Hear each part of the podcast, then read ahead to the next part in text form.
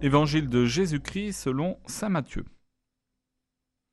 En ce temps-là, Jésus disait à ses disciples, Méfiez-vous des faux prophètes qui viennent à vous déguisés en brebis, alors qu'au-dedans, ce sont des loups voraces. C'est à leurs fruits que vous les reconnaîtrez. Va-t-on cueillir du raisin sur des épines ou des figues sur des chardons? C'est ainsi que tout arbre bon donne de beaux fruits, et que l'arbre qui pourrit donne des fruits mauvais. Un arbre bon ne peut pas donner des fruits mauvais, ni un arbre qui pourrit donner de beaux fruits. Tout arbre qui ne donne pas de beaux fruits est coupé et jeté au feu. Donc, c'est à leurs fruits que vous les reconnaîtrez.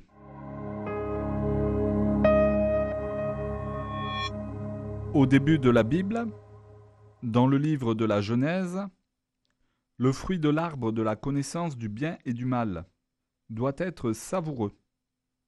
Il est agréable à regarder et désirable. En plus, il donne l'intelligence. Apparemment, quel beau fruit. Et même, quel bon fruit. Et pourtant, ce fruit est un fruit de mort. C'est un mauvais fruit. Qu'est-ce qu'un beau fruit? Qu'est-ce qu'un mauvais fruit? Il est difficile de répondre à ces questions. Attention à ne pas se faire piéger par l'apparence.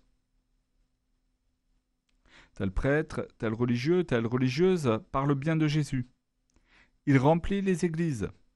On vient de loin pour l'écouter. Sont-ce pour autant des fruits de conversion? Sont-ce pour autant de beaux fruits? Telle personne est si gentille. On est bien avec elle. Donne-t-elle pour autant de beaux fruits? Le fruit par excellence que nous devons demander est d'accueillir l'Esprit Saint et de nous laisser justifier, c'est-à-dire de nous laisser ajuster à l'amour de Dieu. Un moyen de discerner si les fruits que nous voyons sont beaux ou pas et de juger si ce sont des fruits de l'Esprit Saint.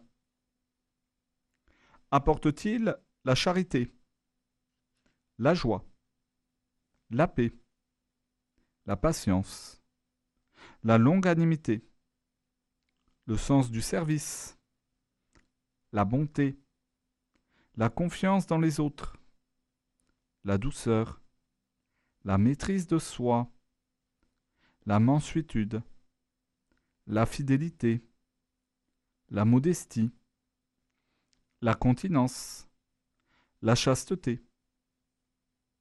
Et je me permets d'ajouter, apporte-t-il l'amour du Christ, l'amour de l'Église et la fréquentation des sacrements?